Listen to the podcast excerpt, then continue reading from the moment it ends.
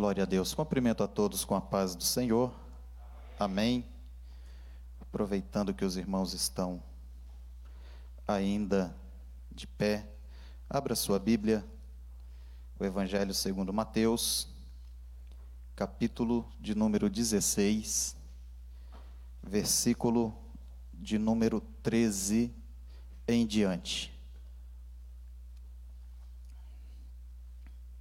Cumprimentando também os nossos irmãos que estão nos acompanhando através desta transmissão.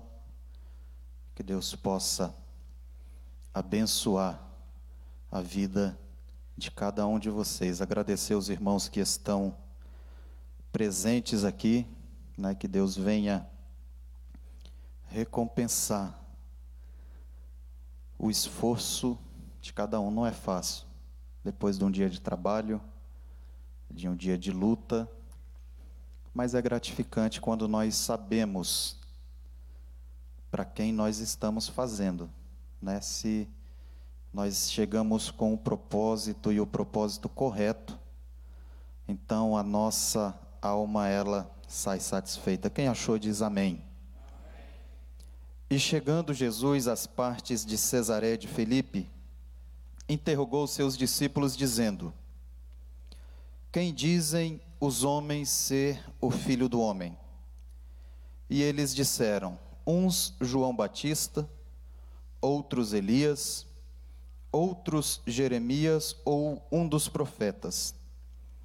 Disse-lhes ele: E vós, quem dizeis que eu sou? E Simão Pedro, respondendo, disse: Tu és o Cristo o Filho do Deus vivo. E Jesus respondendo disse-lhe: Bem-aventurado és tu, Simão Barjonas, porque não foi a carne nem o sangue que te revelou, mas o meu Pai que estás no céu. Pois também eu te digo que tu és Pedro, e sobre esta pedra edificarei a minha igreja, e as portas do inferno não prevalecerão contra ela. Amém? Sente glorificando ao nome do Senhor, intercedendo que o Senhor venha ter misericórdia né, da minha vida, né, tão grande é a responsabilidade. Meus irmãos, no capítulo 15 e versículo 16, Jesus ele vai trazer alguns ensinamentos tem um ensinamento que eu acho maravilhoso.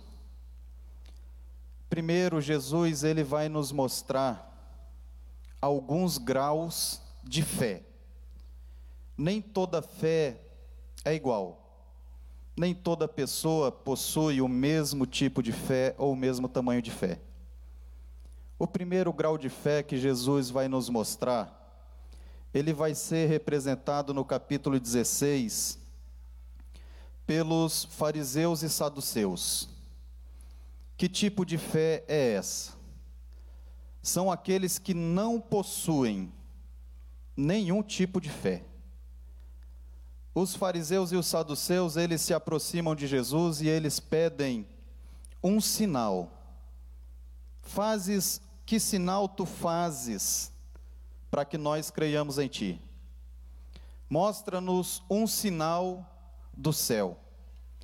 Aqueles homens queriam um sinal não para que eles crescem em Jesus, mas de alguma forma eles queriam colocar Jesus à prova. Eles não tinham interesse de aprender através da palavra do Senhor. O problema daqueles homens não crerem em Jesus não era porque eles ainda não tinham visto nenhum tipo de sinal, Afinal de contas, desde que Jesus ele iniciou o seu ministério, ele vem realizando vários e vários sinais, suficiente se fosse possível e preciso para que aqueles homens crescem em Jesus. Aqueles homens eles não criam não era por falta de sinais, mas eles não criam era por falta de fé. E Jesus vai dizer para eles que não lhes seria dado sinal algum a não ser o sinal do profeta Jonas. Jesus ele não disse que não daria nenhum sinal, mas Jesus disse que daria um sinal. Que da mesma forma como Jonas esteve no ventre daquele grande peixe, o filho do homem também estaria no ventre da terra durante três dias e ressuscitaria. E Jesus, ele cumpre esse sinal, e mesmo Jesus cumprindo esse sinal, não foi suficiente para que as pessoas crescem que Jesus era quem ele havia dito que era. Então, o primeiro tipo de fé que nós vamos encontrar são aqueles que não possuem nenhum tipo de fé. E essas pessoas estão em uma situação muito complicada diante de Deus, porque o escritor aos Hebreus vai nos dizer que sem fé é impossível agradar a Deus. Porque aquele que se aproxima de Deus é necessário crer que Ele existe e que Ele é galardoador daquele que os buscam. Então nós precisamos tomar muito cuidado quando nós chegamos na presença de Jesus estamos pedindo sinais e sinais, como que os sinais fossem suficientes para que nós crescêssemos naquilo que Jesus, Ele está nos dirigindo. Às vezes esse pedido de sinal pode representar na nossa vida, não uma dúvida, mas pode representar a nossa completa ausência de fé no Senhor Jesus. O segundo grau de fé vai nos mostrar, vai ser representado pelos discípulos de Jesus. Jesus vai entrar com eles, e quando chegam do outro lado, eles não levam pão, e Jesus vai falar: Olha, acautelai-vos do fermento dos fariseus. E eles imaginavam que Jesus estava falando a respeito de pão, porque eles não tinham se provido de pão. E Jesus então vai se dirigir àqueles homens e vai falar: Por que razoai-vos entre vós, ó homens de pequena fé?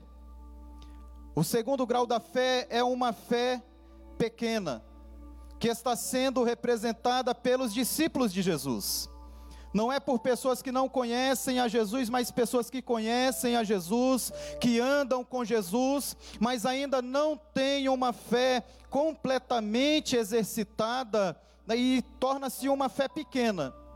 Já está melhor do que aqueles que não possuem nenhum tipo de fé porque aqueles que têm uma pequena fé, pode exercitar a sua fé no Senhor Jesus, como Paulo ele vai nos ensinando que é de fé em fé, ou seja, a minha fé mesmo ela sendo pequena hoje, se eu continuar crendo e exercitando a minha fé no Senhor Jesus, ela pode vir a se tornar uma grande fé, uma fé capaz que o Senhor venha a operar coisas grandes na minha vida. Qual é o ponto negativo daqueles que possuem uma pequena fé? Só está melhor do que aqueles que não possuem nenhum tipo de fé. São aquelas pessoas que até dão alguns passos, conquistam algumas coisas, mas no momento em que vem o vento e a dificuldade, são pessoas que estão de pé, mas ao mesmo tempo são capazes de afundar da mesma forma que Pedro, quando ele vai ter um encontro com o Senhor Jesus. Pedro ali, ele vai falar para Jesus: se é o Senhor mesmo, manda que eu vá até o Senhor. E Pedro está no barco e Jesus está em cima das águas. E Pedro, naquele momento de fé, ele sai, ele dá alguns passos, a Bíblia não diz quantos passos, mas nós só lembramos do momento em que ele afunda, mas que ele deu algum passo em cima das águas, ele deve ter dado algum passo. Mas quando então ele começa a ver as ondas batendo, o mar agitado, então ele teme no seu coração, então ele começa a afundar. Então Jesus vai e estende a mão para ele e vai falar: Homem de pequena fé. Esses são aqueles que possuem uma pequena fé. Quando estão motivados, às vezes até conquistam alguma coisa, mas quando vem a dificuldade, acabam afundando. As pessoas que possuem uma fé pequena, elas vagueiam entre os dois estágios. Mas muitas vezes não compreende as coisas que são espirituais, porque Jesus está falando para ele: acautelai-vos do fermento dos fariseus. Jesus está falando de uma coisa e eles estão entendendo outra coisa completamente diferente, porque eles não haviam trazido pão, então Jesus estava orientando a ele para que eles não comprassem qualquer tipo de pão. E eles vão entender o que Jesus está falando. Mesmo nós tendo uma pequena fé, mas através dessa fé, a mesma palavra, Jesus vai lançar uma parábola e vai dizer que se nós tivermos fé, como um grão de mostarda, que é a menor das sementes, e se torna uma grande árvore, do mesmo jeito é a nossa fé. Se nós continuarmos perseverando na palavra, nos caminhos do Senhor, buscando a presença do Senhor, exercitando a nossa fé e a nossa confiança, nós vamos alcançar uma grande fé. O terceiro tipo de fé está no capítulo 15 e no versículo 28, na história da mulher Ciro Fenícia.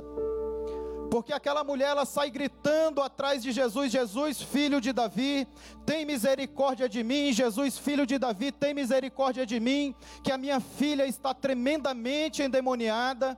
Os discípulos pedem a Jesus para que ela se cale. Jesus está em silêncio, mas ela continua clamando, porque quem está agindo com fé, não importa o que as pessoas estão dizendo, não se importa às vezes se Jesus está em silêncio, mas como está movido por uma fé, não olha para o lado, não olha para trás, só olha somente para diante e continua clamando ao Senhor, crendo que o Senhor vai atender a sua oração e crendo mesmo que a resposta do Senhor pareça uma resposta negativa, porque Jesus vai se olhar para aquela mulher e vai falar que ele foi enviado não para os cachorrinhos, mas para o povo de Israel. E ela vai olhar para Jesus e vai dizer: Mas também os cachorrinhos comem da migalha que cai da mesa do seu Senhor. E no versículo 28, então Jesus vai responder àquela mulher e vai dizer: Ó oh, mulher, grande é a tua fé, seja feito para contigo assim como tu desejas. Quando nós exercemos essa fé diante de Deus, nós alcançamos de Deus aquilo que nós estamos buscando. Se você está com a sua fé pequena, se você está achando que você não possui nenhuma fé, continue buscando a presença, a direção de Deus, que você vai exercer uma grande fé e você vai ver e contemplar coisas grandes acontecendo na sua vida. O testemunho daquela mulher não foi o testemunho dos discípulos, foi o testemunho de Jesus. Jesus é Ele quem pode medir o tamanho e o grau da nossa fé. Jesus vai olhar para os discípulos e vai dizer que eles possuem uma pequena fé. E Jesus vai olhar para aquela mulher que não era discípulo de Jesus, não caminhava com Jesus, havia apenas ouvido falar de Jesus. E Jesus vai falar para aquela mulher: Ó oh, mulher, grande é a tua fé. E Jesus vai chegar em Cesareia de Filipe e vai interrogar os seus discípulos. E a pergunta de Jesus é: quem dizem os homens que eu sou? E os discípulos então vão responder Jesus: olha, uns estão falando que é João Batista. Correu esse boato. Herodes era um que, quando começou a ouvir acerca dos sinais que Jesus falava, fazia, ele vai fazer esse não é outro senão João Batista que ressuscitou dos mortos. Porque ele havia mandado matar João, e aquela situação com certeza ele não conseguiu se recuperar emocionalmente e psicologicamente. Porque João havia profetizado na vida dele, João havia falado em nome do Senhor e ele havia mandado matar João, cortar a cabeça de João. Então agora é como se tivesse um fantasma que tivesse assombrando. Mas Jesus não era João Batista, esse era um conhecimento das pessoas. A conversa que ia se espalhando. Outras pessoas estavam dizendo que era Elias. E era normal quando João Batista surge, também vão fazer o mesmo questionamento para João Batista e vão perguntar: aqui é Jesus que está perguntando: quem dizem os homens que eu sou? E são os fariseus, os saduceus e os mestres da lei que saem de Jerusalém para interrogar João Batista e eles vão perguntar: quem és tu? João vai falar categoricamente, porque João sabia o que eles estavam querendo dizer. Porque havia promessas na terra de Israel. E a primeira promessa era sobre a vinda do Messias. Então, quando aparecia um grande homem, quando aparecia um grande profeta falando em nome do Senhor, então aquelas pessoas iam para averiguar e investigar se aquele não seria o Messias. E como João conhecia a profecia, João vai falar: Eu não sou o Messias. Então eles vão falar: És tu, Elias. E João vai falar que não era o Elias. Mas Jesus vai, vai falar lá na frente que João era o Elias que havia de vir. Porque esse questionamento se Jesus era Elias, se João Batista era Elias, porque havia uma promessa, uma profecia na palavra de Deus. No livro de Malaquias, no capítulo 4, versículo 5, o profeta vai profetizar: Eis que envia o profeta Elias, antes que venha o grande e terrível dia do Senhor. Não é que Elias ia reencarnar, mas iria surgir alguém que ia vir no mesmo ministério e na mesma unção profética que Elias havia profetizado. Então surge João Batista. E como João Batista falou que ele não era o Elias, então eles estão agora questionando, imaginando pelos sinais que Jesus vem operando, que Jesus talvez fosse Elias. Esse era um conhecimento das pessoas.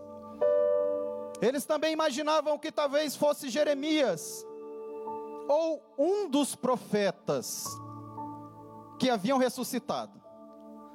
E é interessante que eles preferem crer que Jesus poderia ter ressuscitado um dos profetas, seja Isaías, seja Daniel, seja Joel, seja Amós. É mais fácil crer em Deus ressuscitar um dos profetas do que Deus levantar um novo profeta.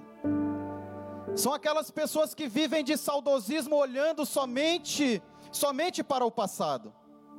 Como que Deus poderia fazer somente no passado? É mais fácil Deus levantar alguém do passado, ressuscitar alguém do passado, do que Deus vai levantar e trazer alguém do presente. São aquelas pessoas que estão olhando somente para trás, mas o mesmo Deus que teria o poder, se fosse necessário, para levantar, para ressuscitar um dos antigos profetas, também tinha poder para levantar um novo profeta, um novo ministério e um novo obreiro na casa do Senhor. Só que Jesus, ele não estava querendo saber a opinião das pessoas. Irmãos, quando Jesus faz algum questionamento, quando nós vamos ver a sequência, nós vamos ver que lá na frente Jesus ele tinha um propósito. E Jesus tinha um propósito muito claro, e Jesus vai falar: "E vós? E vocês, quem vocês andam dizendo ser o filho do homem?" Jesus está perguntando não é porque Jesus está tendo uma crise de identidade. Não é porque Jesus precisa da opinião das outras pessoas para ele se sentir bem. Não. Não é porque Jesus está precisando receber um elogio. E se nós formos reparar, os discípulos até pegaram leve em relação ao que as pessoas diziam de Jesus. Porque na verdade não era somente isso que de ser comparado a Elias é muito bom, né, evangelista Geu? Ser comparado com João é muito bom, ser comparado com Jeremias é ótimo. Mas os discípulos ali quiseram talvez, ah, vamos deixar o mestre um pouco na ilusão. Não era somente isso que as pessoas falavam a respeito de Jesus e Jesus também sabia. Jesus ele não era iludido com o que as pessoas imaginavam ou falavam a respeito dele. Porque Jesus vai questionar as pessoas, vai falar: "Ora, veio João Batista. João Batista nem comia pão, nem bebia vinho. E vocês disseram: Eis aí um homem que tem demônio. Aí vem o filho do homem comendo e bebendo. E você diz: Eis aí, um amigo de prostituta, de publicanos e de pecadores. Ali Jesus ele está sendo comparado com aquela mesma classe de pessoas. Ou seja, se Jesus ele está comendo com esse tipo de pessoa, é esse tipo de pessoa que Jesus é. Ou seja, está se reunindo com a pior classe. Traduzindo, vagabundo. É. Quem se reúne com esse tipo de gente? Eles não queriam, eles se achavam santo demais e aquelas pessoas não prestavam. Não é que eles eram dessa dessa forma, mas era isso que eles queriam dar a entender. Olha, o mestre de vocês aí, ó, sentado com pecadores, quer dizer o quê? É um grande pecador. Olha aí com essas pessoas que não tem nada, é um sem futuro. E não era só isso, quando Jesus ele cura um homem que tinha uma das suas mãos mirradas, os fariseus vão dizer que Jesus operava, fez aquele milagre, realizou aquela cura pelo poder de Beuzebu. Ou seja, Jesus e Beuzebu são são sócios, estão trabalhando junto. Jesus ele tem parte nesse nesse ministério. Então as coisas que estavam falando a respeito de Jesus, os discípulos deram até uma aliviada. É bom, né, Jessé? Perguntar para os amigos, né? Perguntar para a esposa, e aí, bem, como que eu tô? Como que eu preguei? Mãe, como que eu tô? Tô bonito? A gente vai ouvir só coisa boa, né, Tia Geu? Talvez ele, Jesus pergunta, os discípulos tentaram dar uma camuflada, mas Jesus não precisava disso. Jesus ele tinha, irmãos, plena consciência de quem ele era, plena consciência da sua obra, plena consciência do seu chamado. Jesus ele sabia exatamente tudo aquilo que ele precisava ser. Jesus ele está fazendo um interrogatório com seus discípulos. Jesus ele não tinha dúvida, Jesus não estava fazendo uma pesquisa, como os coachings gostam de falar. Jesus está fazendo uma juntando ali a diretoria, está pedindo um feedback. Não, irmão, Jesus não precisa. Jesus não precisa pedir feedback.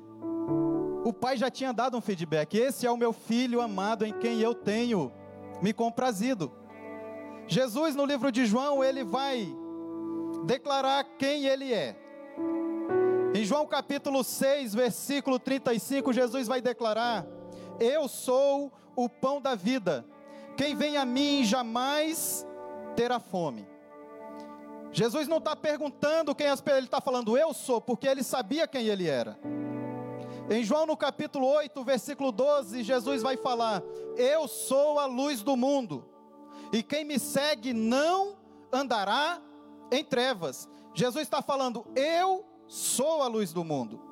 Em João no capítulo 9, Jesus vai falar, capítulo 10, versículo 9, Jesus vai falar: Eu sou a porta.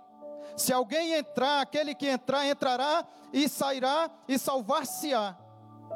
Jesus está se autodeclarando: Eu sou a porta, eu sei quem eu sou, eu sei qual é o meu ministério. No mesmo capítulo, João capítulo 10, versículo 14, Jesus vai falar: Eu sou o bom pastor, e o bom pastor dá a sua vida pelas suas ovelhas. Jesus sabia quem ele era. Em João capítulo 11, versículo 25, todas essas referências estão no livro de João. Jesus vai falar: Eu sou a ressurreição e a vida. Quem crê em mim, ainda que esteja morto, viverá. Eu sou a ressurreição e a vida. Em João 14, 15, versículo 1, Jesus vai falar: Eu sou a videira verdadeira e meu pai é o lavrador. Não precisava os discípulos estar dizendo quem era Jesus. Em João capítulo 14, versículos de 6, Jesus vai falar: Eu sou o caminho, a verdade e a vida. Jesus tinha plena consciência de quem ele era, do seu chamado, de tudo aquilo que ele precisava realizar. O que Jesus está querendo saber, primeiramente, é a opinião dos discípulos. Não somente isso. Por que, que Jesus está perguntando, e vós? Vós quem? Vós, os meus discípulos. Porque o conhecimento daqueles que andam com o Senhor tem que ser um conhecimento diferente daqueles, porque a multidão tem um conhecimento diferente acerca de Jesus. Porque o conhecimento da multidão é um conhecimento que é distante. Mas o conhecimento do discípulo é um conhecimento que é baseado no relacionamento com Jesus na caminhada com Jesus, na vida, no dia a dia com Jesus. Então, o conhecimento acerca de Jesus é bem diferente do conhecimento das pessoas que estão lá fora. Jesus está falando, esses que estão imaginando que eu sou João Batista, que eu sou Elias, que eu sou um dos profetas, esses não tomam café da manhã comigo, esses não andam comigo realizando o ministério, esses não estão vendo aquilo que vocês estão vendo, porque aqueles que são verdadeiros discípulos, discípulos de Jesus ouvem e veem coisas que as outras pessoas que estão lá fora não vão ter a oportunidade de ver. Por isso que a opinião é para ser uma opinião completamente diferente. A multidão não estava no barco quando Jesus se colocou de pé e deu uma ordem ao vento, o mar, e ele se aquietou, mas os discípulos viram aquilo acontecer. E se perguntaram: quem é este que até o vento e o mar dá ordem esse lhe obedece? A multidão não estava presente quando Jesus estava no Monte da Transfiguração, quando aquela nuvem encheu aquele ambiente, eles ouviram a voz do céu dizendo: Este é o meu filho amado. A multidão não viu, mas os discípulos viram. E assim deve ser o nosso conhecimento acerca de Jesus não conhecimento daquilo que nós ouvimos falar, porque nós hoje também nós somos discípulos de Jesus e a nossa opinião tem que ser uma opinião diferente daquela multidão que está lá fora que não tem amizade, não tem intimidade, não tem a revelação de quem é Jesus. E para você que está sentado aqui, quem é Jesus? Para algumas religiões, Jesus é um profeta, como outro qualquer. Para outra religião, ele é um espírito encarnado. E essas heresias já estão confundindo a mente de alguns crentes também, que só vive em Facebook e YouTube. Ouve qualquer tipo de heresia e fica perturbado. Para você que está assistindo essa transmissão, quem é Jesus para você? Será que nós temos um conhecimento através de uma revelação e de um relacionamento ou o conhecimento que nós estamos tendo acerca de Jesus é o mesmo entendimento que as pessoas que estão lá fora? O conhecimento dos discípulos é para ser um conhecimento diferente de Jesus, porque é um conhecimento baseado no relacionamento e na convivência com Jesus. Jesus está perguntando porque Jesus tem um propósito.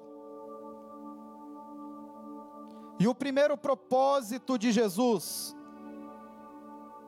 é porque aqueles que se dizem discípulo de Jesus precisa ter convicção de quem Jesus é. Porque se nós não tivermos a certeza de quem é Jesus, nós não vamos querer caminhar com Jesus. Nós não vamos querer andar com Jesus, pelo contrário, nós não vamos aguentar. Até querer, nós podemos até querer. Mas como nós não temos a convicção necessária, então nós não suportamos. Porque pessoas se afastam de Jesus, não é simplesmente se afastar da igreja, é se afastar de Jesus. E aqueles que estão afastados da igreja, que diz que está fora da igreja, mas está perto de Jesus, você também não está perto de Jesus, não. Porque não tem como você amar o noivo e não amar a noiva. Porque a igreja é a noiva de Jesus. Como que você vai amar Jesus e não vai amar a noiva? Pode, Netinho? Falei, Netinho, eu gosto de você, mas da Claudinete, aí eu quero ser seu amigo. Você vai querer eu como seu amigo? Não dá, irmãos. Tem pessoas que estão querendo esse tipo de relacionamento. Não, Jesus eu quero, mas a igreja eu não quero. Jesus também não te quer. Porque se você não está disposto a amar aquilo que Jesus ama, a querer aquilo que Jesus quer, as nossas convicções elas precisam estar firmadas em Jesus. Se nós amamos Jesus, a primeira coisa que nós vamos amar é a palavra dele. Aquele que me ama guardará as minhas palavras. Se nós amamos Jesus, também nós amamos aquilo que ele ama. E se nós não tivermos convicção, irmão, nós vamos abandonar a nossa caminhada. Às vezes o que tira a pessoa não é a aprovação, irmão, porque a aprovação ela vem com o propósito de nos aproximar mais de Deus, mas só vai nos aproximar mais de Deus se nós tivermos a convicção correta de quem é Jesus. Porque se nós não tivermos a convicção de quem é Jesus, nós não vamos suportar a aprovação. E foi Jesus quem disse: no Evangelho de Lucas, no capítulo 14, versículo 25, vai nos dizer que uma grande multidão ia com Jesus.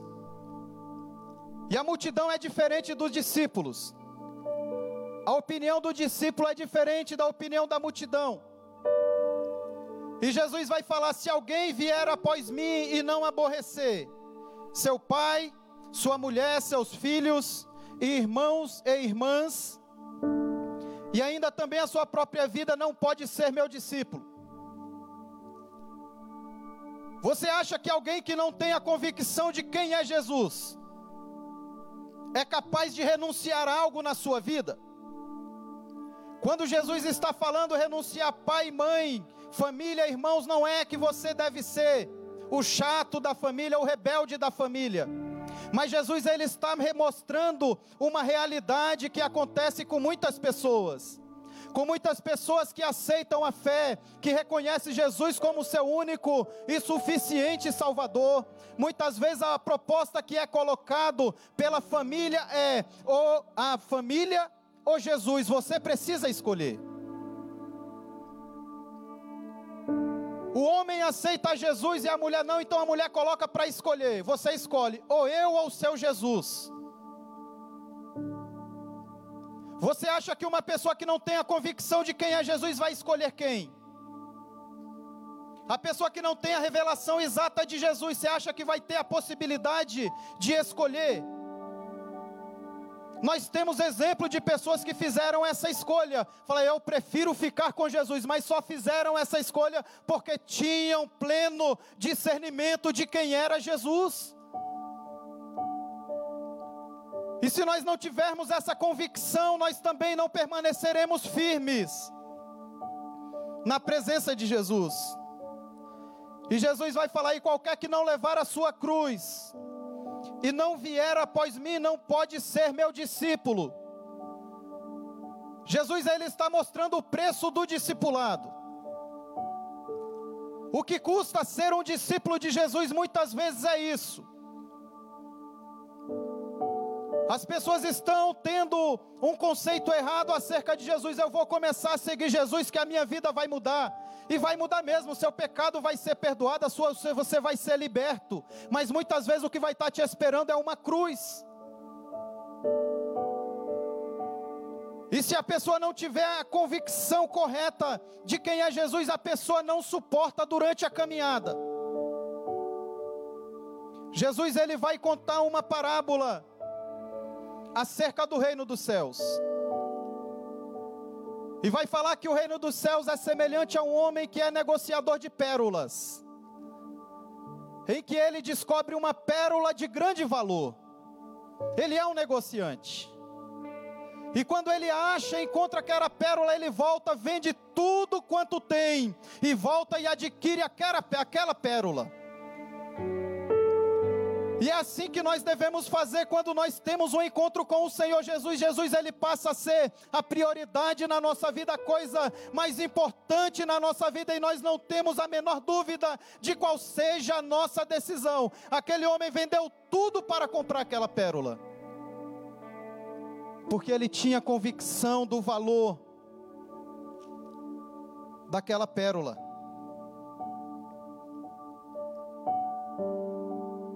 É preciso haver convicção. Se você tem convicção no seu coração, a convicção sua é correta de quem é Jesus.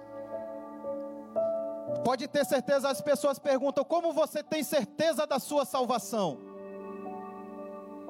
Porque eu sei quem é Jesus.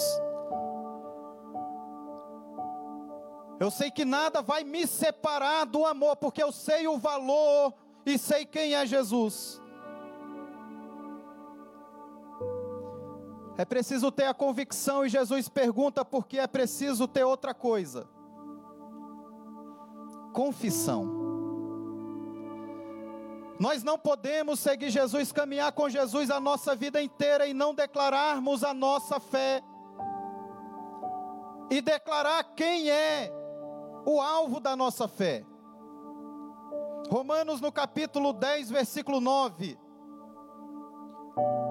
Paulo ele vai nos dizer: a saber, se com a tua boca confessares ao Senhor, e em teu coração creres que Deus o ressuscitou dos mortos, será salvo, visto que com o coração se crê para a justiça, e com a boca se faz confissão para a salvação. É preciso nós fazermos uma confissão de quem é Jesus. Por que nós precisamos fazer essa confissão? E a palavra de Deus, ela vem de uma forma tão completa, porque Jesus vai falar que muito, muito daqueles fariseus, daqueles escribas, daquelas pessoas da elite, criam em Jesus, criam na palavra de Jesus, desejavam fazer parte do grupo de discípulos de Jesus, mas não ousavam confessar Jesus publicamente. Aleluia, porque temiam ser expulsos da sinagoga, porque preferiam antes ser reconhecido pelos homens do que ser reconhecido por Deus. Tem muitas pessoas que não estão confessando Jesus é pelo medo da perseguição. Muitas pessoas não confessam a Jesus é porque estão preocupados com o que as outras pessoas vão pensar ou vão falar. Mas se você é um verdadeiro discípulo de Jesus, você não vai ter nenhum problema em confessar quem é Jesus na sua vida.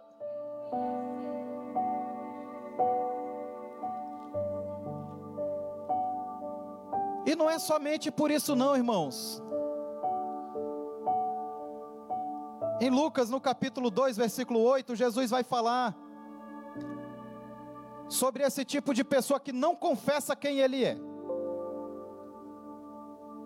Aquela pessoa que tem medo de ser visto carregando uma Bíblia. Tem pessoas que não, não carregam a Bíblia, não é porque tem no celular, não, irmão, é porque se passar na rua vão falar, ah, ele é crente, ó.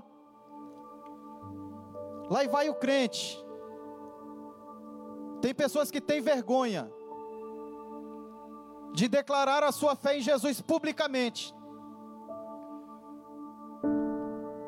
E Jesus vai falar, olha que coisa interessante. Lucas capítulo 2, versículo 8. E digo-vos que todo aquele que me confessar diante dos homens, também o filho do homem o confessará diante dos anjos de Deus. Mas quem me negar diante dos homens também será negado diante dos anjos de Deus. Se nós confessarmos a Jesus aqui, Jesus ele vai confessar também diante dos anjos e diante do Pai. Não, Pai, esse aí é meu discípulo. Mas se nós negarmos a Jesus naquele dia, também ele nos negará. As pessoas vão dizer: Jesus, Jesus, em teu nome não profetizamos, em teu nome não realizamos cura, em teu nome não fizemos grandes sinais e maravilhas. E Jesus vai falar: Apartai-vos de mim, que eu não vos conheço. É preciso haver convicção nos discípulos de Jesus para suportar a luta a batalha. É preciso haver confissão. Nós confessarmos a Jesus, para nós também sermos confessados. Mas quando Jesus pergunta, irmãos, é que ele está querendo algo a mais.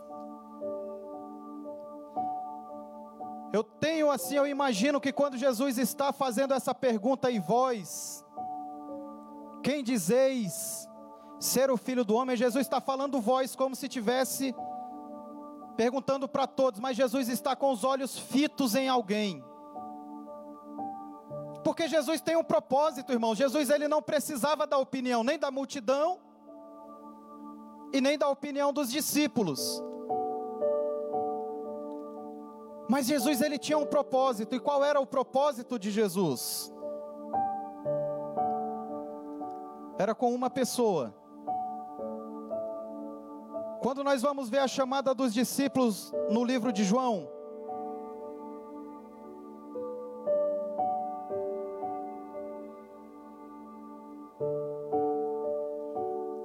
no capítulo 1, nós vamos ver algo interessante acontecendo.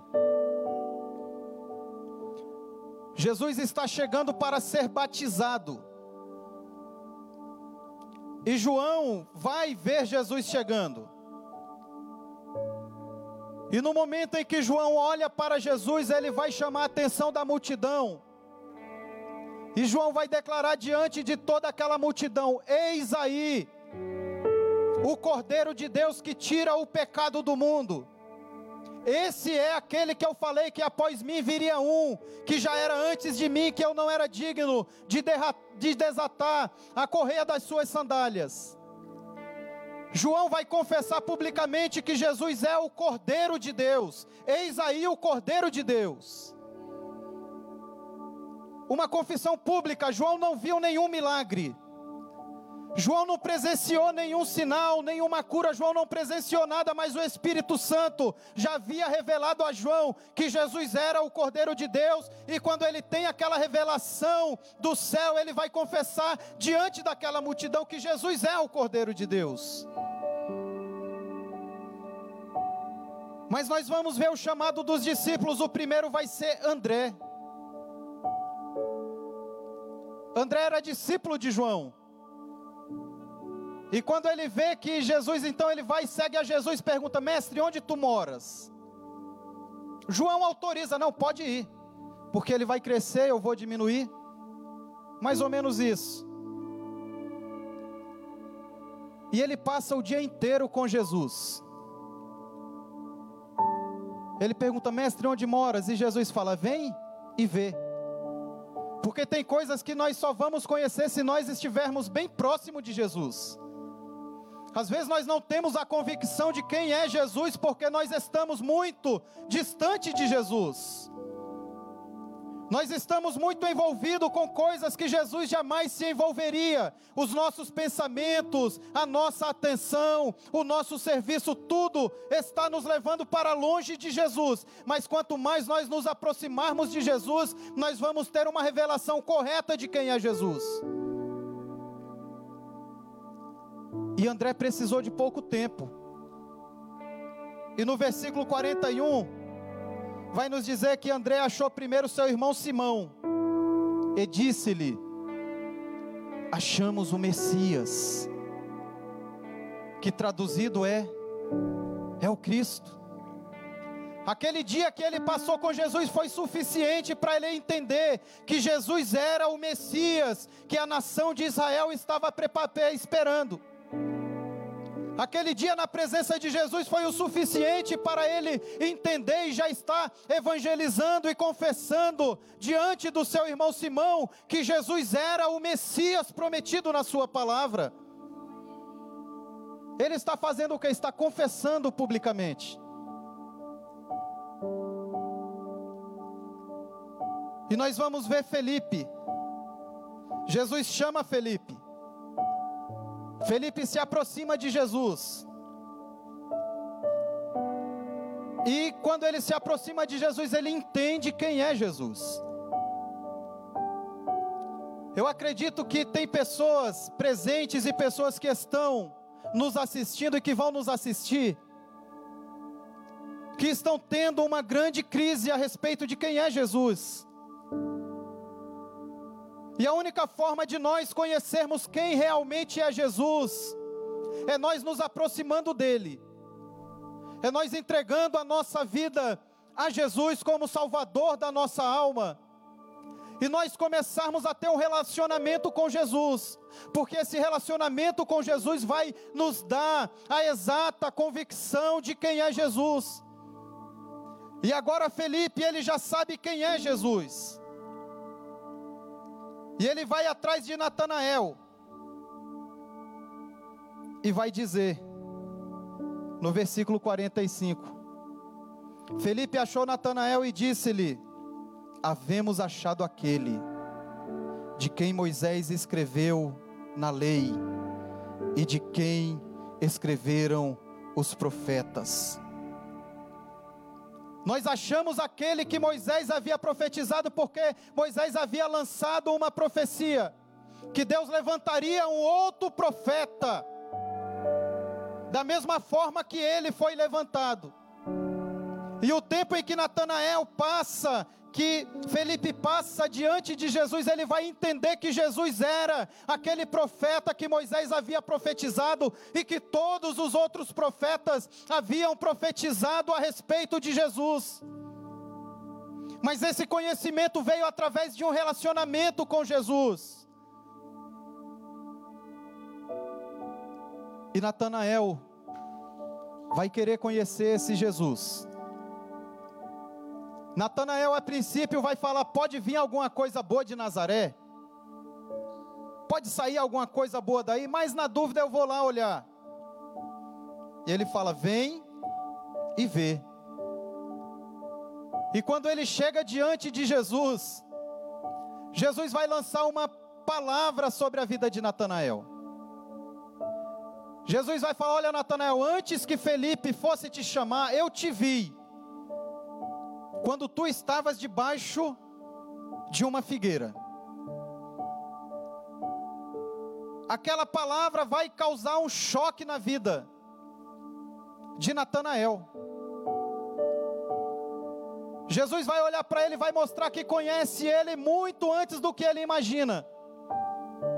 Jesus vai falar: Eis aí um israelita em quem não há pecado. Eis aí um homem que busca obedecer os mandamentos e os preceitos da palavra de Deus. Não precisou de mais nada, irmãos, para Natanael declarar quem era Jesus. Para nós sabermos realmente quem é Jesus, irmãos, só precisa nós chegarmos próximos de Jesus. É só isso que nós precisamos. Nós estamos esperando coisas mirabolantes e muitas vezes o que está faltando na nossa vida é nós nos aproximarmos mais de Jesus. É um relacionamento com Jesus, é passar um dia com Jesus.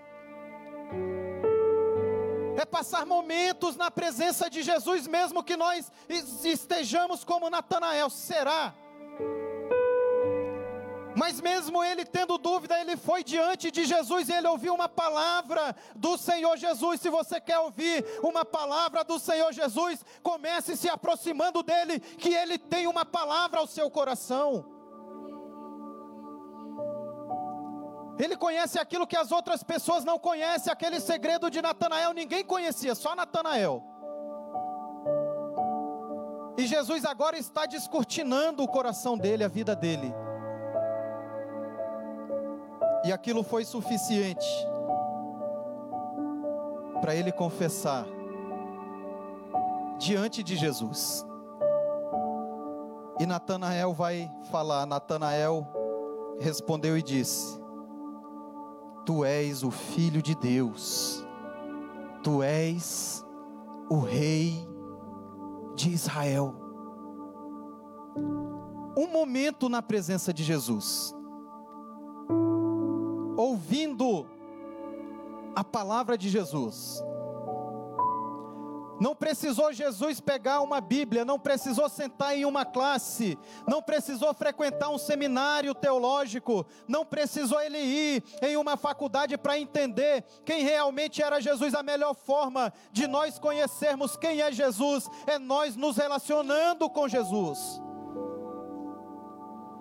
Às vezes nós nos decepcionamos porque o conhecimento que nós temos de Jesus é aquele conhecimento que nos é passado, que nos é ensinado. E às vezes é passado e ensinado por pessoas que nunca estiveram diante de Jesus. Pessoas que nunca tiveram uma experiência verdadeira com Jesus, às vezes nem crente é. E diz que é pastor. Não é à toa que tantos escândalos estão acontecendo e o nome de pastores estão envolvidos. Não é que eles eram pastores e fizeram algo errado, nunca foram pastores, porque nunca tiveram um encontro verdadeiro com o Senhor Jesus. Essa é a realidade. E quantas pessoas estão ensinando, e quantas pessoas estão sendo alimentadas, nunca tiveram, irmãos, uma experiência com Jesus. Como que nós vamos poder declarar diante das pessoas quem é Jesus? Como nós vamos poder dizer diante das pessoas que Jesus é o Filho de Deus, que Ele é o Rei dos Reis, se nós nunca estivemos com Ele?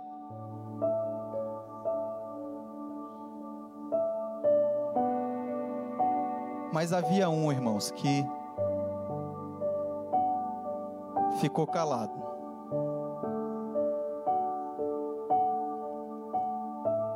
Todos chegaram diante de Jesus. E todos disseram alguma coisa. Achamos o Messias, achamos o profeta que Moisés profetizou, aqui está o Cordeiro de Deus, aqui está o Filho de Deus, o Rei de Israel. Mas olha no versículo 42.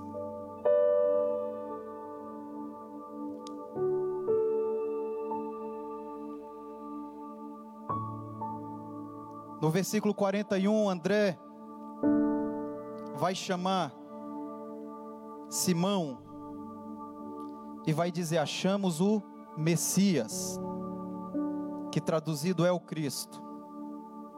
E André vai levar Simão a Jesus. E olhando Jesus para ele, Jesus vai dizer: Tu és Simão filho de Jonas, tu serás chamado Pedro, Cefas. Irmão, Jesus está olhando para Pedro, está falando: Tu és Simão, só que agora tu serás Pedro. Jesus está trocando o nome de Pedro. E sabe qual vai ser a reação de Pedro? Pedro vai ficar olhando para Jesus. Jesus estava com certeza esperando alguma coisa, porque Jesus não disse nada para os outros. Mas Jesus vai dizer para Pedro. Parece aquele tipo de pessoas que às vezes nós contamos uma história engraçada. E a história para nós é, tem muita graça. E nós contamos para todo mundo, todo mundo dá risada. Mas aí a gente encontra um tipo de pessoa que a gente conta a história, a gente termina a história, a pessoa fica olhando para a gente.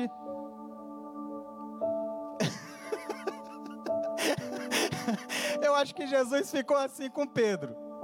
Falou: Tu és Simão, mas agora tu és Pedro. Era para Pedro, irmão, glorificar de pé, glória a Deus. Mas Pedro, ele fica, ele fica calado, ele não diz nada, irmãos. Agora você imagina esse tempo todo Pedro andando com Jesus, sem ter a convicção verdadeiramente de quem era Jesus. E Jesus não não diz nada não para Pedro. Jesus fala lá na frente. Pode pode me seguir. Só que agora Jesus, irmãos, está novamente com os discípulos. E agora, quando Jesus pergunta: E vós, quem dizeis que eu sou? Para quem você acha que Jesus estava perguntando, Jessé? Só faltava Pedro, irmão. Jesus ele não está conversando com a multidão, ele está conversando com os discípulos. Pedro ele está diante de uma nova oportunidade. E no momento em que Jesus pergunta em vós, quem dizeis que eu sou? Ele agora sim, ele tem a convicção de quem é Jesus. Embora os outros confessassem quem era Jesus sem ver nenhum tipo de milagre, nenhum tipo de sinal, Pedro já havia caminhado muito tempo com Jesus. Mas agora ele pode declarar: e Simão Pedro respondendo disse: Tu és o Cristo, o Filho do Deus vivo. A igreja se coloque de pé.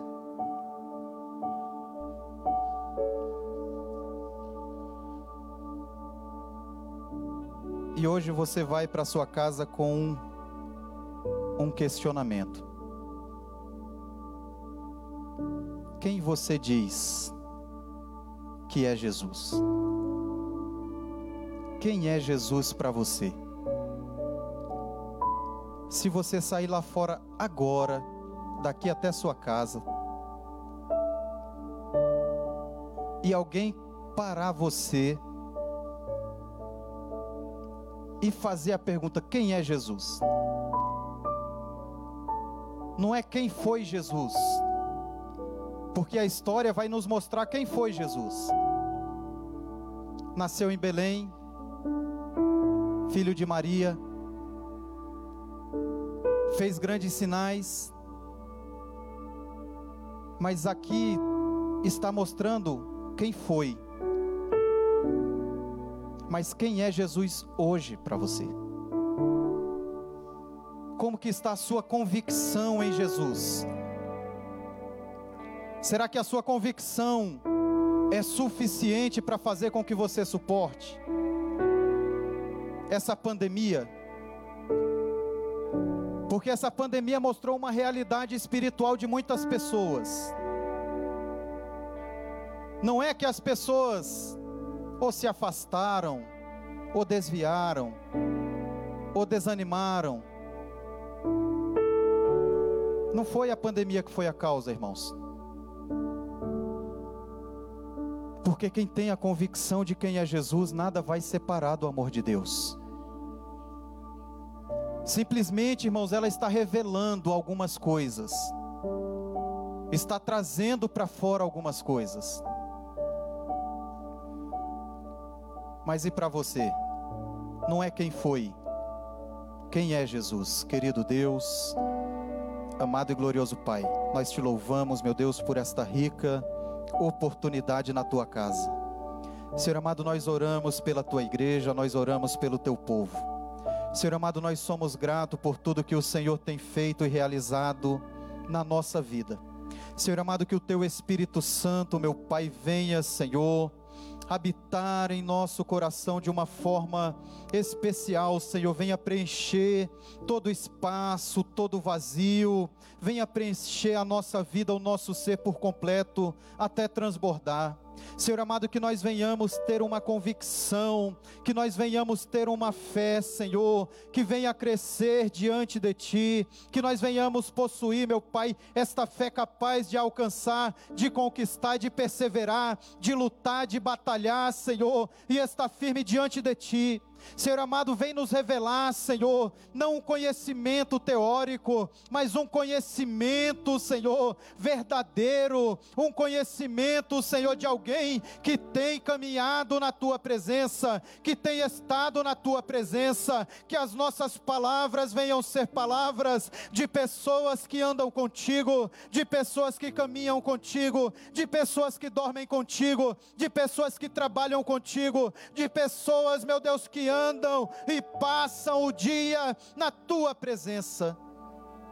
Senhor amado, que nós venhamos ter a revelação exata Senhor, que nós venhamos ter a convicção, Senhor, que venha nos dar força para nós renunciarmos algo por amor de Ti. Senhor amado, fortalece, meu Deus, esta pessoa, aleluia, que está precisando, meu Pai, negar a si mesmo, negar algo que o seu coração deseja, que o seu corpo necessita. Aleluia, meu Pai, é somente a Tua revelação, a revelação do Teu Espírito Santo, a convicção que nos faz ser capazes de renunciar aquilo que amamos e gostamos, Senhor, mas que o Senhor não ama, que o Senhor não gosta, meu Pai, e que não traz prazer a Ti, que nós venhamos renunciar por amor da Tua palavra, Senhor. Que o Senhor venha ser, meu Pai, a pérola de grande valor. Que nós venhamos vender tudo, Senhor, aleluia, para conquistarmos a Ti, para conquistarmos o Teu reino, Senhor, que o nosso objetivo, meu Pai, seja, aleluia, alcançarmos o Teu reino e a Tua glória. Senhor amado, despede o Teu povo em paz Abençoa os teus filhos que estão nos acompanhando através desta transmissão, Senhor. Envia a tua bênção, a visitação do teu Espírito Santo. É o que nós te pedimos no nome santo de Jesus. Amém, Senhor. Que o grande amor de Deus, a graça do nosso Senhor e Salvador Jesus Cristo, a comunhão e a consolação do Espírito Santo seja com todo o povo de Deus. Todos dizem: Amém.